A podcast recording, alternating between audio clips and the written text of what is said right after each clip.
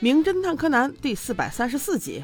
满腹疑惑的小兰，上集我们不是说到柯南特地把他的手机落在车里了吗？经过本集确认，确实是个坑啊！晚饭之后，他专门找了个借口，自己独自待在事务所里，拿出柯南的手机之后，他想，如果早上我给新一发的信息在这部手机里，那柯南就是新一无疑了。然后就满怀愧疚的准备打开看一看，但怎么可能这么顺利呢？因为他遇到了密码，四位密码对小兰来说已经是难点了，因为他试了新一的生日、新一他爸他妈的生日都不对。甚至他还试了自己的，也不对。这小心情是个密码，都跟坐过山车一样。随后他又独自拿着手机按了好几个小时，我估计那个按键都快被他磨平了，这才按到二零三八。这样下去不行啊，天亮了也试不出来。于是他终于决定动动脑子，这让他突然想起了之前的一件事儿。那个时候新一还不是柯南，俩人一起坐公交车去干个啥？在车上，他俩并排坐在最后，新一嘴里就一直在嘟嘟囔囔一些数字。小兰好奇的问他这是什么，新一便说这些都是车牌号。四个一组，四个一组的，利用谐音的话就可以编成一组密码啦。俩人就玩这个数字密码，玩了好大一会儿，真是开心的不得了啊！就那句话怎么说？要是跟喜欢的人在一起，那真是干啥都开心呢。小兰正在好奇的问新一，如果是你将来买车想用这个规则的话，你想要什么车牌号呢？新一倒是也在认真的想，用一一二二表示恩爱夫妻，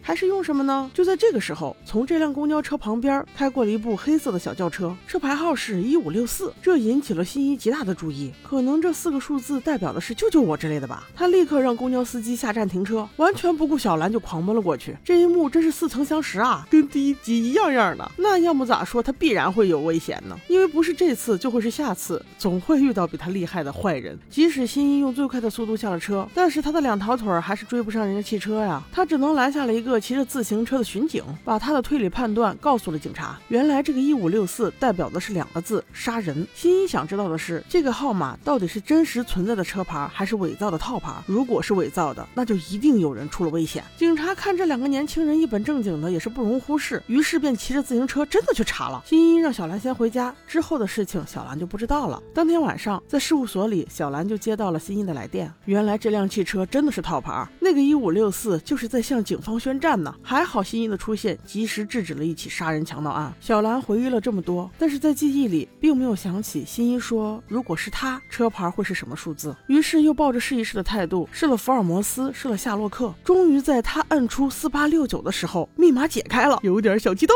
大家注意，这个数字是四八六九。我倒觉得应该跟那个变小药有关。不过这里有个 bug，手机密码不是试几次就会锁死吗？他这都试了一晚上了，都没事儿。不过不论怎样，解开了就是解开了，先看再说。但是让小兰意外的是，竟然没有。这下不服输的小兰疑惑了。不过瞬间，他又想到一个办法：我现在再发一条，看看他能不能收到，不就好了吗？但不管小兰发了多少条，他手中所谓柯南的手机就是收不到。与此同时，他的手机还给响了。都这会儿了，会是谁呢？接起来一听，原来是新一。你在干什么？拜托，干嘛一直发同样的 mail 给我？底想干嘛？